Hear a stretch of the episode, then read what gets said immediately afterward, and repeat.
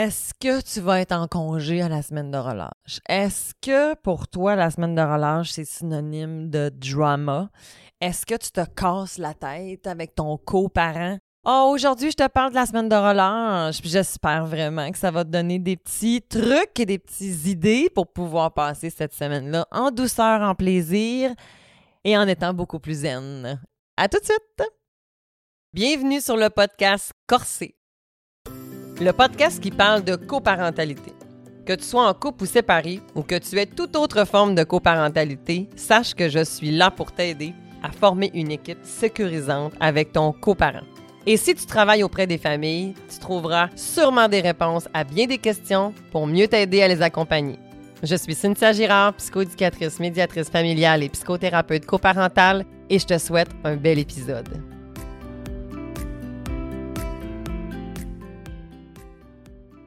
Petit épisode qui sera très court. J'ai envie aujourd'hui de vous parler de la semaine de relâche parce que moi, j'ai un peu un rapport amour-haine avec cette semaine-là. Premièrement, parce qu'elle n'est pas partout pareille. Hein? On dirait qu'à travers le Québec, dépendamment des commissions scolaires, mais il y en a que c'est la dernière de février, la première de mars, la deuxième de mars. On dirait que c'est vraiment complexe, je trouve, à arrimer avec des fois les familles et tout ça, dépendamment où est-ce qu'on est.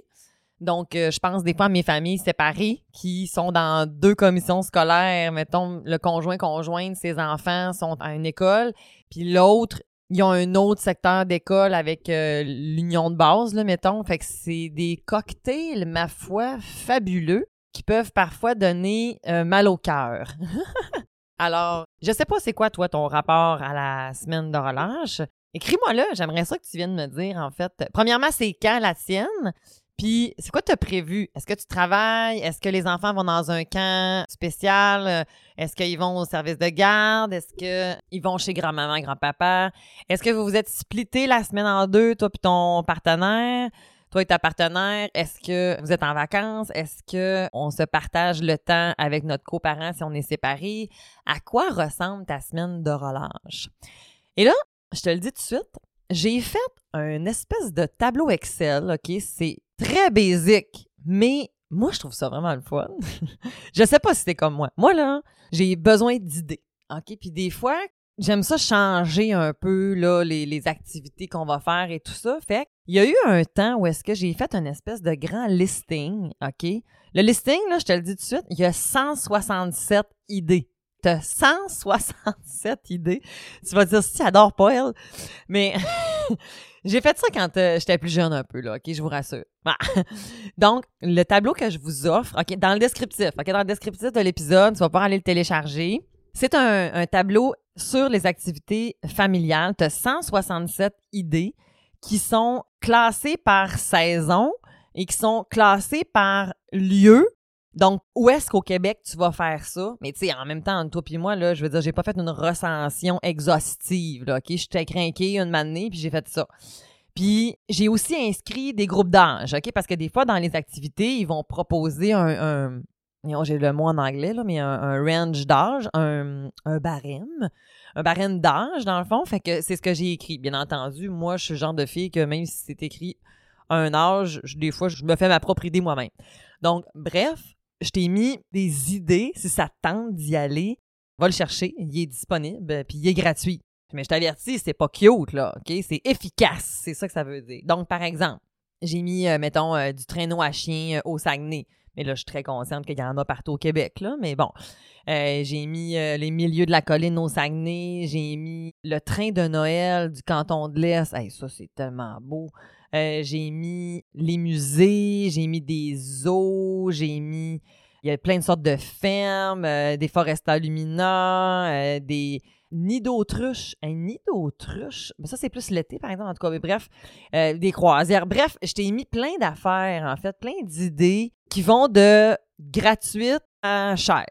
Tu sais, comme je connais pas ton budget, puis c'était pas l'objectif, en fait, de cibler des, euh, un budget, c'était juste d'avoir des idées parce que des fois, ouais, on peut, après ça, improviser, tout simplement. Donc, si ça te tente, il est dans le descriptif de l'épisode d'aujourd'hui. OK?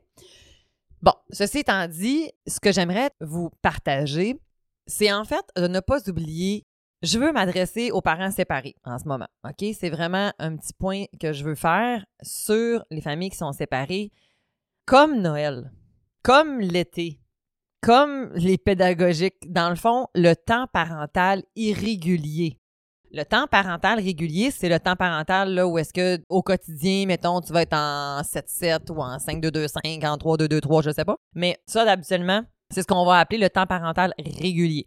Le temps parental irrégulier, ben ça, c'est tout ce qui sort de ce calendrier-là. Donc, habituellement, tout ce qui est les fêtes, Pâques, Noël, les pédagogiques, justement, parfois, les fériés scolaires, l'été, Noël, l'Halloween et la semaine de relâche. OK?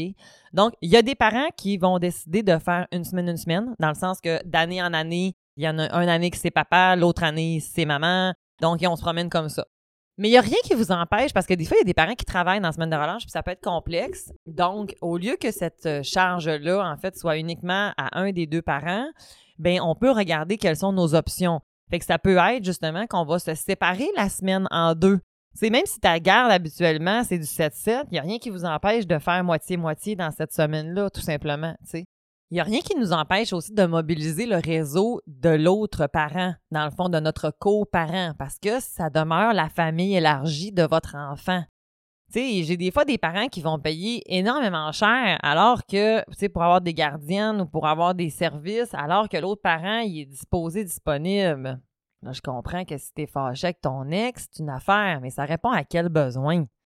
Je te laisse continuer à réfléchir là-dessus. Si on a, on a besoin de services de garde, si on a besoin d'un camp ou quoi que ce soit parce que les deux parents sont pas disponibles puis que tout le monde en fait autour bref on n'a pas de possibilité bien ce n'est pas nécessairement celui qui a la charge de cette semaine-là à défrayer l'ensemble des frais. Au même titre que durant l'école, le service de garde, vous allez le payer à deux, comme la garderie. Et là, ça se peut que tu m'entendes puis que tu me dises, mais oui, mais Cynthia, c'est utilisateur-payeur. Ben ouais, ben c'est ça. C'est pas comme ça nécessairement que ça marche. Parce que le meilleur exemple que j'aime donner, c'est justement la garderie. Quand là, Timinou, il va pas encore à l'école, là, puis qu'on va à la garderie, les parents, ils s'ostinent pas sur utilisateur payeur. C'est on paye la garderie au prorata des revenus la plupart du temps, parce que c'est comme ça que c'est censé fonctionner. C'est un frais particulier. Un frais particulier, je ne veux pas rentrer nécessairement là-dedans en grande profondeur. On aura la chance d'en reparler peut-être, mais un frais particulier, c'est un frais qui est payé par les deux parents au prorata des revenus parce que c'est pas nécessairement un soin qui est essentiel aux enfants. OK? Donc, dans la répartition du budget d'un enfant, on a des frais de base. Puis ça, c'est des affaires que c'est des frais que les enfants ont tous de besoin. Hein? Dans le fond, d'un logement, de l'habillement, de petites portions de loisirs, de l'épicerie. Donc, c'est ça ce qui va se retrouver habituellement dans une pension alimentaire, par exemple.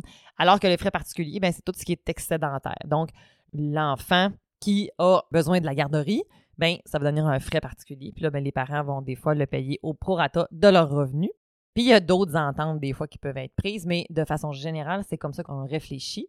Mais il peut se tricoter plein de façons, là, en fait, mais de façon basic, basic, c'est comme ça. Et là, quand on arrive à l'école, ben là, des fois, les parents ont l'impression que cette règle-là ne, fonctionne plus, alors que c'est pas comme ça, hein, dans le fond, parce que il n'y a pas un des deux parents qui doit être pénalisé de son travail, dans le fond. S'il y en a un des deux qui est disponible, ben l'enfant pourrait très bien aller chez son autre parent ou, pouvoir utiliser justement la disponibilité de l'autre parent. Cas typique, mettons, des parents qui travaillent dans les milieux scolaires.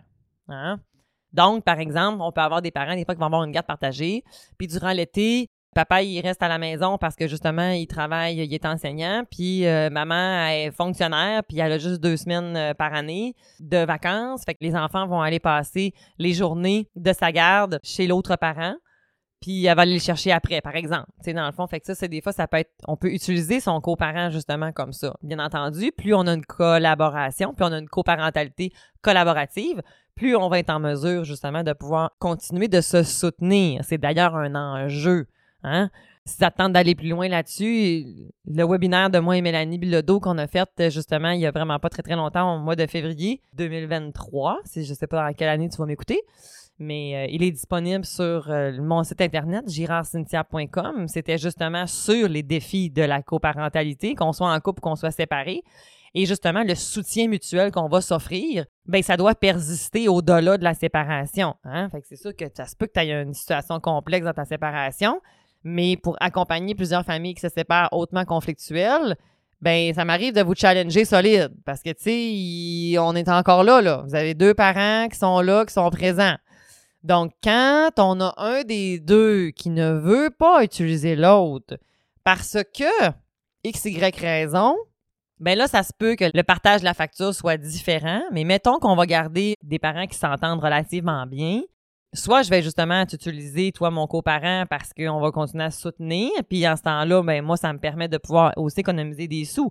Donc, c'est la charge aux parents de s'assurer, dans le fond, que l'enfant a les services nécessaires pour être en mesure d'être bien quand il est chez son parent 1 puis son parent 2. OK? Donc, peut-être que ça vaut la peine d'aller vous asseoir en médiation ou d'aller euh, prendre un bon café pour regarder tout ça parce que ça ne fonctionne pas aussi facilement que utilisateur-payeur. Alors, c'est ce que je voulais faire comme tranche pour mes familles séparées, en fait, quand il est question justement du, de la fameuse semaine de relâche, ou est-ce que des fois il y en a un des deux qui se retrouve à devoir euh, payer toute seule un service de garde alors que l'autre en aurait potentiellement besoin aussi si c'était son année ou s'il est disponible, ben, il y a peut-être moyen de trouver un soutien associé à ça. Outre cela, par rapport en fait à tout type de famille, la semaine de relâche, puis on va se laisser là-dessus dans quelques minutes, dans le fond, simplement d'avoir en tête que faut que tu assumes les décisions que tu vas prendre. Ça, ça veut dire que des fois, on est une semaine en vacances, OK? Les enfants en ont, en ont besoin, ça fait du bien à tout le monde. Par contre, tu as une semaine devant toi. Donc, c'est sûr que, tu il faut que tu sois prêt à assumer que si tu changes toute, toute, toute ta routine, puis qu'on est vraiment en mode vacances, youpidou, quand on va retourner à l'école, retourner à la garderie, il se pourrait que tu vives une augmentation de comportements difficiles, plus d'opposition, moins de collaboration, ça se pourrait.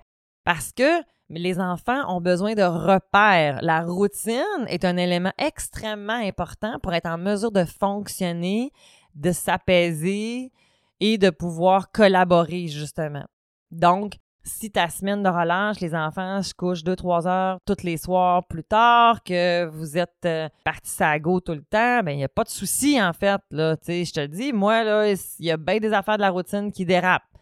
Par contre, je le sais à quoi je dois m'en tenir quand on va retourner à l'école. Parce que parfois, ce que j'observe, c'est qu'on a une augmentation des demandes de consultation.